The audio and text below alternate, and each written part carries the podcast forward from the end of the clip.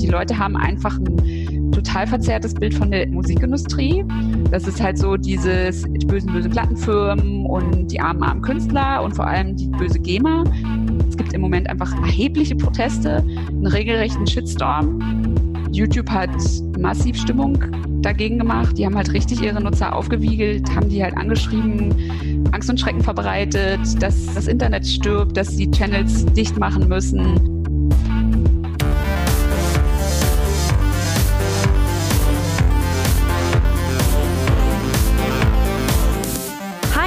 Herzlich willkommen zum Podcast von Raketerei. Ich bin Imke Machura, ich wohne in Hamburg und mein Herz schlägt für Musik. Ich habe meine Leidenschaft zum Beruf machen können. Ich promote, ich bucke, ich manage ein Indie-Label. Ich bin Macherin. Ich bin eine von wenigen und ich frage mich schon lange warum. Deswegen habe ich mich auf die Suche gemacht und ich habe Antworten gefunden. In dieser Podcast-Serie porträtiere und interviewe ich Frauen, die die Musikbranche prägen und mitgestalten. Ich zeige, wo die Frauen, Ladies und Bitches der Musikbranche stecken. Und noch mehr. Ich beantworte euch durch diese Interviews zentrale Fragen zur Musikbranche, mache auf Vorbilder sowie Vielfalt aufmerksam, empowere und vernetze. Klingt gut, oder? Hi Lauren, herzlichen Dank, dass du dir Zeit genommen hast. Hallo Imke. Du bist Referentin für Öffentlichkeitsarbeit beim VUT, also beim Verband Unabhängiger Musikunternehmen e.V. Jetzt werden sicherlich einige denken, warte mal, ein VUT kommt mir doch bekannt vor. Genau, ich hatte vor einem guten Jahr auch schon Verena Blättermann, damals hat sie auch noch beim VUT gearbeitet, in einer Podcast-Folge zu Gast. Da haben wir damals auch den VUT beleuchtet und ihre Arbeit als stellvertretende Geschäftsführerin. Heute allerdings habe ich die Lauren zu Gast, denn ich möchte mit Lauren über den Artikel 13 reden. Bevor wir aber auf die Urheberrechtsreform eingehen, möchte ich erst noch einmal alle Hörer zurück ins Boot holen. Lauren, was ist denn der VUT überhaupt? Und was macht ihr vor allem? Also, du hast es ja schon gesagt, Verband unabhängiger Musikunternehmen. Das heißt, ein Verband ist eine Interessenvertretung und wir vertreten die unabhängige Musikwirtschaft in Deutschland. Das heißt, wir engagieren uns auf europäischer, nationaler und internationaler Ebene für die Interessen der unabhängigen Musikwirtschaft. Wir haben halt ungefähr 1300 Mitglieder. Das sind Labels, Verlage, Vertriebe, Produzentinnen, ja, selbstvermarktende Künstlerinnen vor allem. Also es ist halt schon ein Wirtschaftsverband, bieten dann einfach auch für die Mitglieder bestimmte Dienstleistungen, so Beratungs-, Weiterbildungsangebote. Es gibt zum Beispiel eine Rechtsberatung. Man kann Weiterbildungsveranstaltungen besuchen und wir haben halt auch mit bestimmten, sagen wir mal, Dienstleistern, die irgendwie für Musikunternehmen förderlich oder nützlich sein könnten, so Rahmenverträge, dann gibt's halt Rabatte für Branchenveranstaltungen und so weiter. Und was auch eine ganz wichtige Dienstleistung ist, was wir auch so Musterverträge, also rechtssichere Musterverträge zum Beispiel anbieten, dass wir auch zusätzlich noch einen Award verleihen, die VT Indie Awards, was so ein bisschen der, der Kritikerpreis der unabhängigen Musikbranche ist und finden im Moment immer auf dem Reeperbahn Festival oder im Rahmen des Reeperbahn Festivals statt, wo wir auch die VT Indie Days veranstalten, was sich ins Konferenzprogramm des Reeperbahn Festivals einfügt. Lass uns noch einmal den Blick aufmachen. Berlin ja. ist ja jetzt ein ziemliches ich will nicht sagen Haifischbecken, aber im Berliner Musikmarkt tummeln sich ja sehr viele Musikbranchenangebote. Mhm. Wir haben zum Beispiel das Berlin Music Board in Berlin sitzen oder auch die Berlin Commission. Kannst du dich von den anderen Playern im Berliner Markt abgrenzen mit dem VUT? Ja, also erstmal, wir haben zwar unsere Geschäftsstelle in Berlin, aber wir sind ja ein Bundesverband. Genau, und das Music Board zum Beispiel, die sind halt eine Förderinstitution. Also das heißt, sie sind Geldgeber für Künstlerinnen, Projekte, Veranstaltungen. Und die Berlin Music Commission ist tatsächlich, die sind halt auch ein Netzwerk Berliner Musikunternehmen. Das heißt, die sind auch so ein bisschen für Berlin, was wir halt auf Bundesebene sind. Ich habe ja zu Beginn auch schon anklingen lassen, dass wir heute über Artikel 13 reden wollen. Da geistern ja seit Wochen die unterschiedlichsten Meinungen durchs Netz. Ja. Und ich habe dich eingeladen, weil ich da mal so ein bisschen Klarheit reinbringen möchte und ich es natürlich auch selber verstehen möchte, worum es da eigentlich geht. Bislang gilt ja im Prinzip das sogenannte Notice- und Takedown-Prinzip. Also ich denke jetzt gerade an YouTube. Demnach müssten die Plattformen erst reagieren, wenn sie von Rechteinhabern über Verstöße informiert werden. So, nun soll Artikel 13 reformiert werden. Was heißt denn das? Worum geht es in dieser Urheberrechtsreform und worum geht es überhaupt in Artikel 13? Also es geht grundlegend um den sogenannten Value Gap. Das heißt, das ist die Diskrepanz zwischen den Nutzungszahlen und dem Geld, was an Musikerinnen und ihre Partnerinnen ausgeschüttet wird, im Vergleich zu Nutzung und ausgeschüttetem Geld, was ordentliche lizenzierte Streaming-Dienste wie Spotify oder Deezer auszahlen.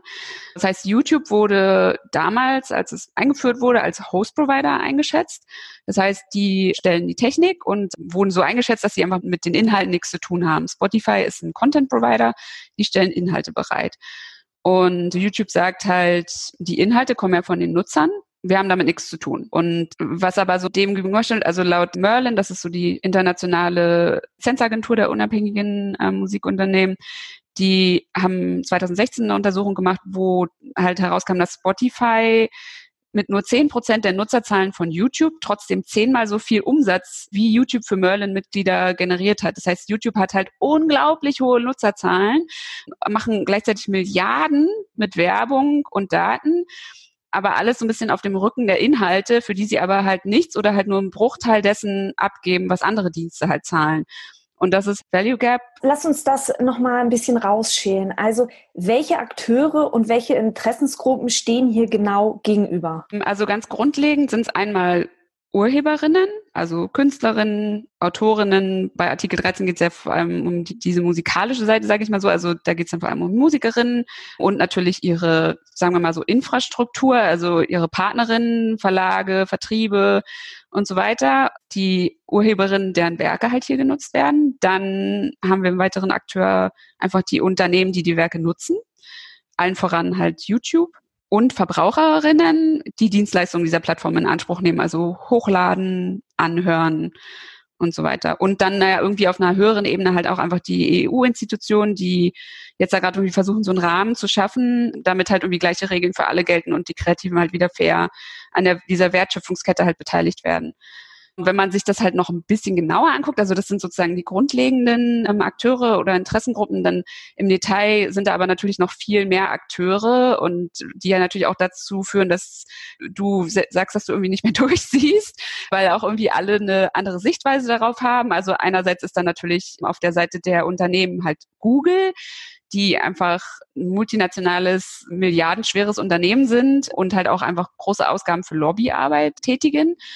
Und dann gibt's das netzaffine Lager, also Betreiber von Online-Diensten, die sich halt irgendwie selbst gefährdet sehen, obwohl, das muss man schon dazu sagen, die Richtlinie auch ganz klare Ausnahmen für die enthält. Und die Nutzer, wenn man sich die ein bisschen genauer anguckt, die sind halt auch zum Teil, da kommen wir halt wieder zur Lobbyarbeit, angestachelt von YouTube.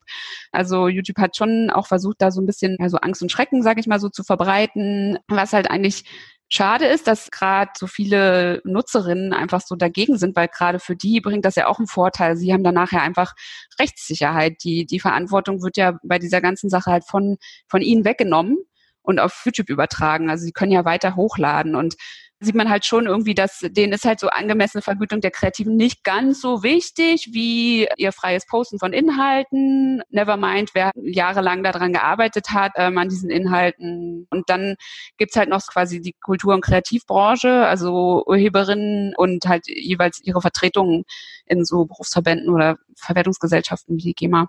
Was war denn überhaupt der Stein des Anstoßes, dass gesagt wurde, okay, komm Leute, wir müssen Artikel 13 reformieren? Das mhm. ist nicht mehr zeitgemäß. Genau, also einerseits natürlich die unglaublich hohen Nutzerzahlen so und diese Machtposition, die die bestimmte Plattformen wie Google oder Facebook da einfach bekommen haben. Und es war tatsächlich 2016 der damalige EU-Kommissar Günther Oettinger, falls du dich noch an ihn erinnerst, der hat halt damals das so ein bisschen angestoßen, hat gesagt, hey, die jetzige Urheberrechtsrichtlinie, die ist irgendwie aus dem Jahr 2001, die ist fast 20 Jahre alt, das wurde in den 90ern zusammengestellt, das hinkt einfach der Realität hinterher. Es gibt einfach große Konzerne, die damit in Anführungszeichen nicht mehr gesteuert werden können, ja, aber was halt angesichts ihrer unglaublichen Macht auf diesem Digitalmarkt jetzt mal nötig ist. Und deswegen muss das jetzt reformiert werden. Und jetzt sind wir quasi fast am Ende auf EU-Ebene dieser ganzen Geschichte. 2016 ging das los. Also wird diese Diskussion seit drei Jahren geführt. Mhm. Damals gab es auch schon Spiegel Online Headlines mit Oettinger macht das Internet kaputt. Nun haben wir ja, also ich glaube, etwas, das irgendwie jeder mitbekommen hat, war zwischendurch, dass gewisse Inhalte auf YouTube nicht angeguckt werden konnten. Und da kam dann, wenn man auf ein YouTube-Video geklickt hat, immer so, so, ein Satz, der hieß, die GEMA hat das gesperrt. Mhm. Welche Rolle spielt denn der Streit mit der GEMA zwischen YouTube in, diesem, in dieser ganzen Urheberrechtsdebatte? Ja, das ist so ein bisschen wie so eine Vorstufe. Also das war damals so quasi der nationale Versuch, YouTube zu zwingen, was zu zahlen. Das ist eigentlich genau der gleiche, die gleiche Diskussion. Also die GEMA wollte einfach, dass YouTube Musikurheberinnen an der Nutzung ihrer Werke beteiligt. Value Gap und haben quasi auf nationaler Ebene versucht oder halt aus Deutschland heraus versucht, YouTube dazu quasi zu zwingen und was dann halt damals passiert ist, also das gab halt so quasi Verhandlungen über, über einen bestimmten Lizenzvertrag und YouTube hat halt damals auch den Standpunkt natürlich vertreten, dass sie halt keine Lizenzen erwerben müssen, äh, weil sie sind ja ein Host-Provider. Und dann gab es diese Sperrtafeln. Und da kann man schon sagen, dass die dem Ansehen, sage ich mal so, der GEMA einfach auch langfristig geschadet haben. Die GEMA hat dann auch gegen diese Sperrtafeln tatsächlich geklagt. Und das hat aber einfach so lange gedauert, wie das halt immer so ist, dass der Damage was done.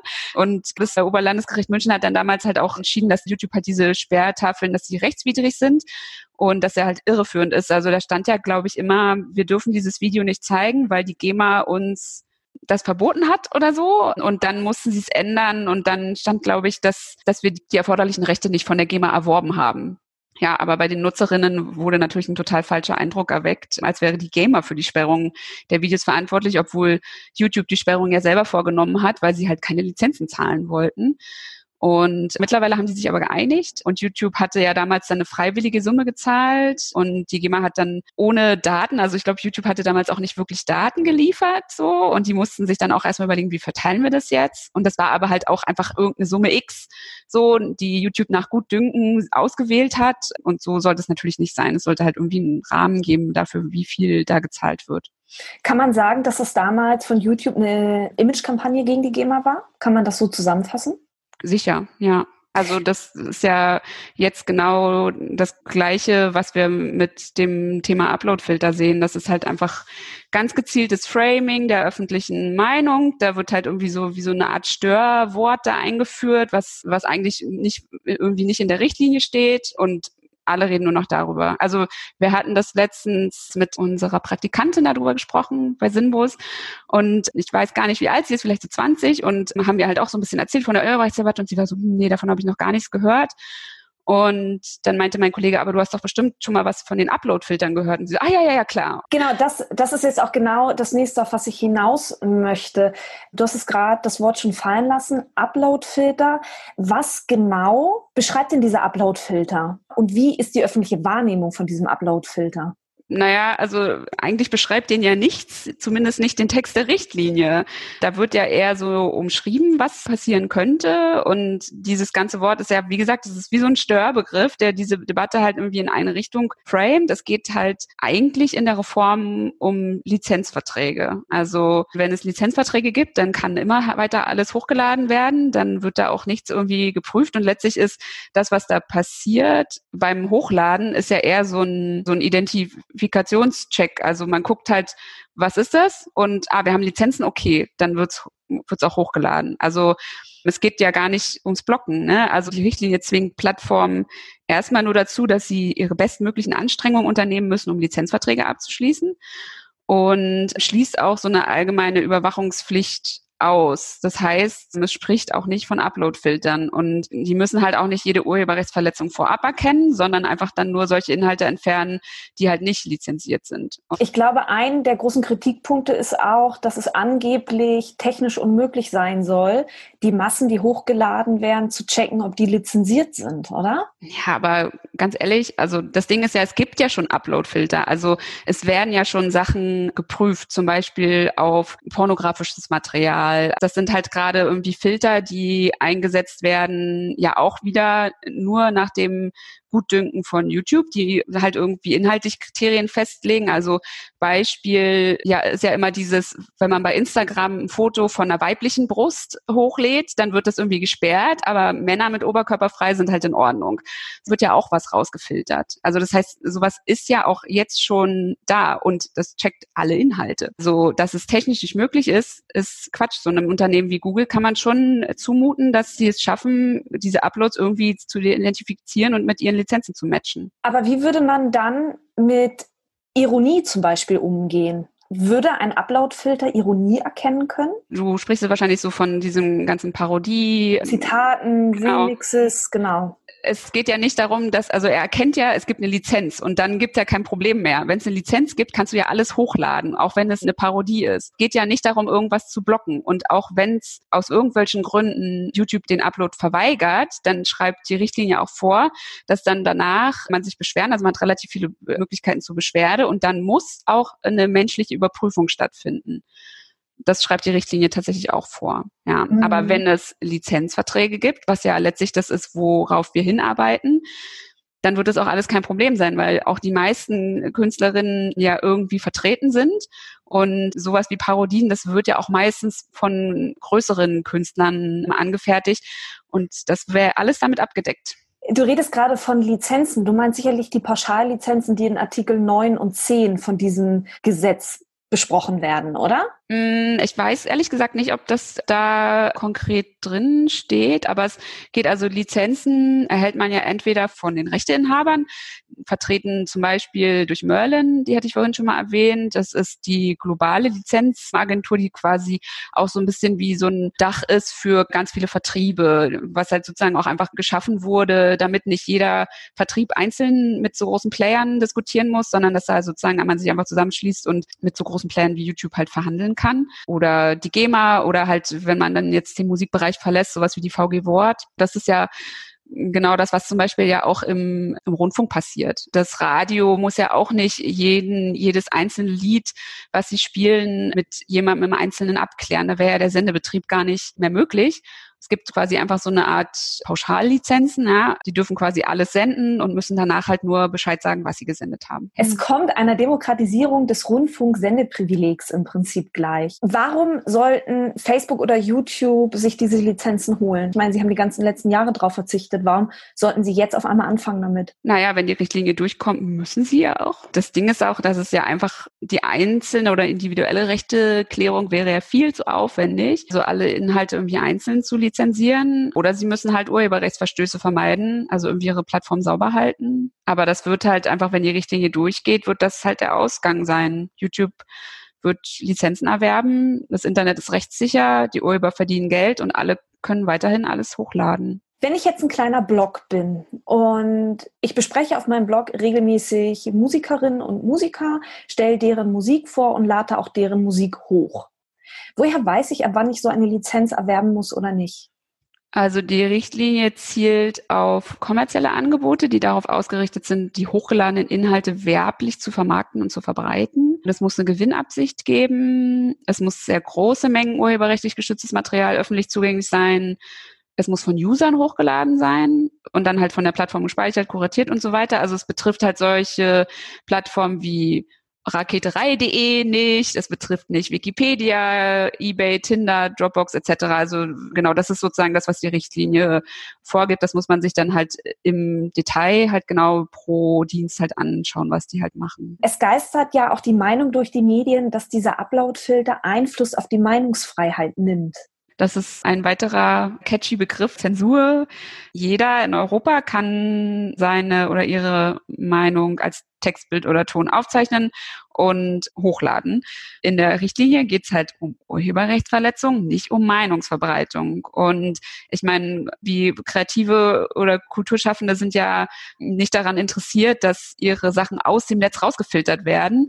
Die wollen ja, dass das irgendwie öffentlich ist und auch die Plattformen wollen das. Also es geht hier nicht um Zensur. Artikel 13 sieht ja auch einfach, das hatte ich ja vorhin schon mal gesagt, sieht auch einfach ganz umfangreiche Beschwerde und Klagemöglichkeiten für Nutzerinnen vor, wenn halt Sachen nicht veröffentlicht werden Und das ist halt ein, so eins der Hauptkritikpunkte. Und ein Kritikpunkt, den es noch gibt, ist so ein bisschen die Mutmaßung, dass man letztendlich, wenn es halt so eine Art Identifikationscheck geben muss, des hochgeladenen Inhalts, dass dann durch bestehende Filter, wie zum Beispiel YouTubes Content ID, so Marktführer wiederum einen Vorsprung haben vor kleinen Mitbewerbern und von denen sie dann halt das System kaufen müssen und deren Monopolstellung ja wiederum stärkt. Das ist so eins der Hauptargumente, sage ich mal so, der Tech-Industrie, was aber halt auch wieder außen vor lässt, dass es auch, also Content ID ist ein super anfälliges System, das ist eigentlich gar nicht so gut. Und klar, das werden die bestimmt irgendwie verbessern dann, aber es gibt ja auch noch ganz viele andere Systeme. Also so die Verwertungsgesellschaften nutzen gerade auch solche Systeme wie Soundmaus oder BMAT. Und ich meine, wir kennen das ja von Shazam. Es braucht ja zum Teil einfach nur drei Sekunden, um zu erkennen, was es für ein Song ist. Und das sind halt einfach Systeme, die sind so gut, die sind erschwinglich und diese Sichtweise darauf grenzt halt so ein bisschen aus, dass es da einfach auch noch mehr gibt als das System von YouTube. Und also es kann ja auch einfach sein, dass dann ganz viele neue Startups solche Scans entwickeln. Das ist ja halt auch irgendwie total innovationsfördernd eigentlich. So könnte man es ja halt auch mal sehen. Eine, eine Kritik ist auch immer, dass gesagt wird, dass nur die, die Verwertungsindustrie würde davon profitieren. Und dann äh, sieht man halt auch ganz oft, also ich hatte jetzt die letzten Tage auch viele Diskussionen mit Leuten, wo du siehst, die Leute haben einfach ein total verzerrtes Bild von der Musikindustrie. Das ist halt so dieses, die bösen, bösen Plattenfirmen und die armen, armen Künstler und vor allem die böse GEMA. Klar, die GEMA ist sicher irgendwie eine, eine sperrige Organisation und sicher sehr kritikwürdig an vielen Stellen, aber das ist halt hier nicht das Thema. Darum geht's hier nicht, dass die GEMA irgendwie doof ist. Ja, und das, das wird ja auch oft gesagt, dass halt am Ende kommt doch beim Künstler eh nichts an und so. Das stecken sich doch die Plattenfirmen ein. Boah, okay, aber dann hast du halt einfach ein negatives Bild von der Musikindustrie. So, und dann halten wir natürlich auch immer gern dagegen, hey, wir haben halt irgendwie 1300 mittlere, kleine Musikunternehmen als Mitglieder, um die geht's ja auch. So, es geht nicht nur um Majors. So, ich glaube, das ist halt auch ganz oft auch dieses Bild von der bösen, bösen Plattenfirma. Was bedeutet das Gesetz nun ganz konkret für die Musikerinnen und Musiker in Deutschland? Wird Deutschland oder wird Europa weltweit von möglicherweise YouTube ausgeschlossen oder was bedeutet das jetzt konkret? Das bedeutet, dass wenn es durchgeht, sie endlich an den Einnahmen aus der Nutzung ihrer Werke beteiligt werden. Und Europa wird natürlich nicht ausgeschlossen, denn es gibt ja dann Lizenzverträge. Also kann man zusammenfassend sagen, dass diese ganze Debatte eigentlich eine Scheindebatte ist, die da aktuell geführt wird, oder? Ja, gewisserweise schon. Ja, und es ist halt einfach nicht sachlich. Man merkt halt schon, dass auch viele Leute sich nicht mit dem Text beschäftigt haben. Wie geht es denn nun weiter? An welchem Punkt stehen wir denn gerade? Mit Artikel 13 und der Abstimmung im EU-Parlament? Also das ging jetzt durch sehr, sehr viele Instanzen. Wie gesagt, das ist ja schon seit drei Jahren auf dem Tisch das Thema. Es wurden ganz viele Interessengruppen auch angehört. Es wurde immer wieder angepasst im Trilog aus EU-Kommission, Rat und Parlament.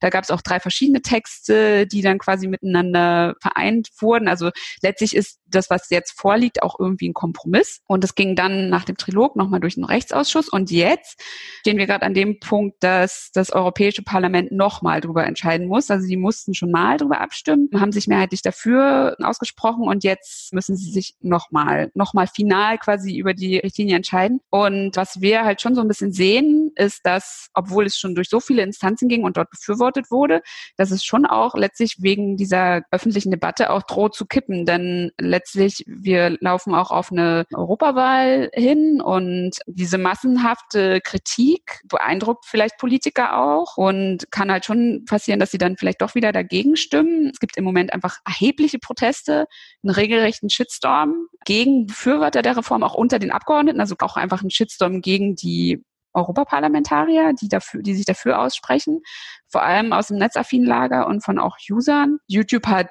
massiv Stimmung dagegen gemacht. Die haben halt richtig ihre Nutzer aufgewiegelt, haben die halt angeschrieben, Angst und Schrecken verbreitet, dass das Internet stirbt, dass sie Channels dicht machen müssen. Und ja, ich sag mal vor allem junge Nutzerinnen, die halt auch aufgewachsen sind in dem denken, dass Musik immer überall umsonst sein muss, haben jetzt natürlich total Angst, dass da irgendwie ihre Plattform, in der sie leben, äh, sterben wird. Und ich meine, das ist ja auch total legitim, dass sie da Angst haben. Und gerade also das Posten und Teilen von Inhalten ist ja auch, gehört ja einfach auch zu unserem Alltag, aber es muss halt einfach einen sicheren Rechtsrahmen dafür geben. So, also was jetzt eigentlich passieren wird, es gibt diese Proteste jetzt, es gibt Phrasen wie Uploadfilter oder Angriff auf die Meinungsfreiheit, die da irgendwie so eingeführt wurden in die Debatte und das sehen wir auch, dass es einfach eine sachliche Auseinandersetzung ist gerade irgendwie fast gar nicht mehr möglich. Also ich kann Twitter eigentlich gar nicht mehr aufmachen. Da ist einfach ein unglaublicher Shitstorm am Start. Ja, das habe ich in meiner Twitter-Blase auch festgestellt. Ja. Das ist unfassbar. Mhm. Also ich könnte mich eigentlich den ganzen Arbeitstag damit beschäftigen, mit Leuten zu diskutieren. Machen wir zum Teil auch, aber es sind natürlich auch immer wieder die gleichen Argumente, die kommen und ja, und es ist halt einfach nicht sachlich. Man merkt halt schon, dass auch viele Leute sich nicht mit dem Text beschäftigt haben. Ich meine, klar, der ist irgendwie, das sind 75 Seiten, das ist auf Englisch und es gibt einfach so viel Literatur gerade dazu, die natürlich auch oft in bestimmte Richtungen guckt, so, ja, oder irgendwie bestimmte Sichtweisen aufzeigt. Und das sind auch europaweit Demonstrationen gegen die Richtlinie geplant. Es gibt sogar im Netz so eine Kampagne, die tatsächlich so ein bisschen an amerikanischen Wahlkampf erinnert. Äh, man kann Mitglieder des Europäischen Parlaments anschreiben über diese Seite. Also die führen so ein bisschen auf, wer, wer dafür ist. Und die droht dann damit, dass wenn sie dafür abstimmen, dass man sie dann halt in der Europawahl nicht wählt. Und ich meine, die klar, die wollen ja auch wiedergewählt werden, so und schafft, glaube ich, schon irgendwie Eindruck unter den Abgeordneten. Und das macht uns gerade schon Sorgen. Und ich glaube, dass besonders deutsche Abgeordnete da auch irgendwie gerade durch verunsichert sind. Und die Abstimmung tatsächlich soll dann Ende März sein. Ich sag mal so, stimmen sie jetzt dagegen, wäre eine Chance, dieses Urheberrecht halt ans digitale Zeitalter anzupassen, einfach auch für Jahre begraben. Das Thema ist dann halt erstmal durch und Plattformen wie YouTube haben dann halt einfach einen Freifahrtschein, weiterhin Gewinne einzufahren, Urheber nur nach eigenem Gutdünken oder gar nicht zu beteiligen. Und neben diesem krassen Nachteil, den die Urheberinnen dann haben, sendet es auch einfach ein total besorgniserregendes Signal. Also wer macht denn eigentlich Politik in Europa? Google oder die europäischen Institutionen? Was für Möglichkeiten hätten Musikerinnen und Musiker dann? Ihre Inhalte von YouTube runternehmen? Du meinst, wenn, wenn sie nicht durchgeht? Ja ja, dann bleibt ja alles so, wie es ist. Klar, du kannst es runternehmen, aber das ist ja dann einfach genau dieses Ding. YouTube hat halt einfach schon eine Vormachtstellung. Alle laden ja da auch gerade schon hoch, so, weil sie halt einfach irgendwie mitspielen müssen. So. Und das ist einfach, die haben unglaublich hohe Nutzerzahlen. Und klar, sagt dann Musiker, na ja, dann gebe ich es halt frei her und dann habe ich wenigstens die Reichweite. Aber da muss halt auch unter den Musikern einfach irgendwie ein Umdenken vielleicht auch mal einsetzen, dass diese Sachen halt nicht umsonst sind. Also ich, ihr müsst ja auch eure Miete zahlen und deswegen, ja, kann ich auch nur allen Urheberinnen irgendwie ans Herz legen, ihr müsst den Befürworterinnen auch den Rücken stärken. Ihr müsst laut sein und mitdiskutieren. Es geht hier vor allem um euch. Lauren, gibt es noch irgendetwas, das du hinzufügen möchtest? Ja, tatsächlich gern, weil was so ein bisschen in dieser ganzen Debatte immer unter den Tisch fällt, ist, dass das Thema auch eigentlich viel, viel größer ist. Also es geht hier auch auf einer höheren Ebene ganz stark um Verantwortung von großen Konzernen, Verantwortung im Internet. Das hat nicht nur was mit Urheberrechten zu tun, sondern auch mit Datenschutz, mit Themen wie Hate Speech, Fake News, und so weiter. Diese Unternehmen oder diese Plattformen stellen eine Infrastruktur dafür. Sie machen damit Milliarden, aber mit solchen hohen Gewinnen wächst halt auch einfach die Verantwortung. Und die müssen sie halt übernehmen. Das war Lauren Kornemann, Referentin für Öffentlichkeitsarbeit beim VUT. Herzlichen Dank, dass du dir Zeit genommen hast. Danke dir.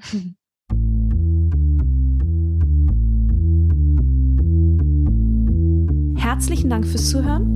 Bewertet meinen Raketerei-Podcast gerne auf iTunes oder folgt mir auf Spotify.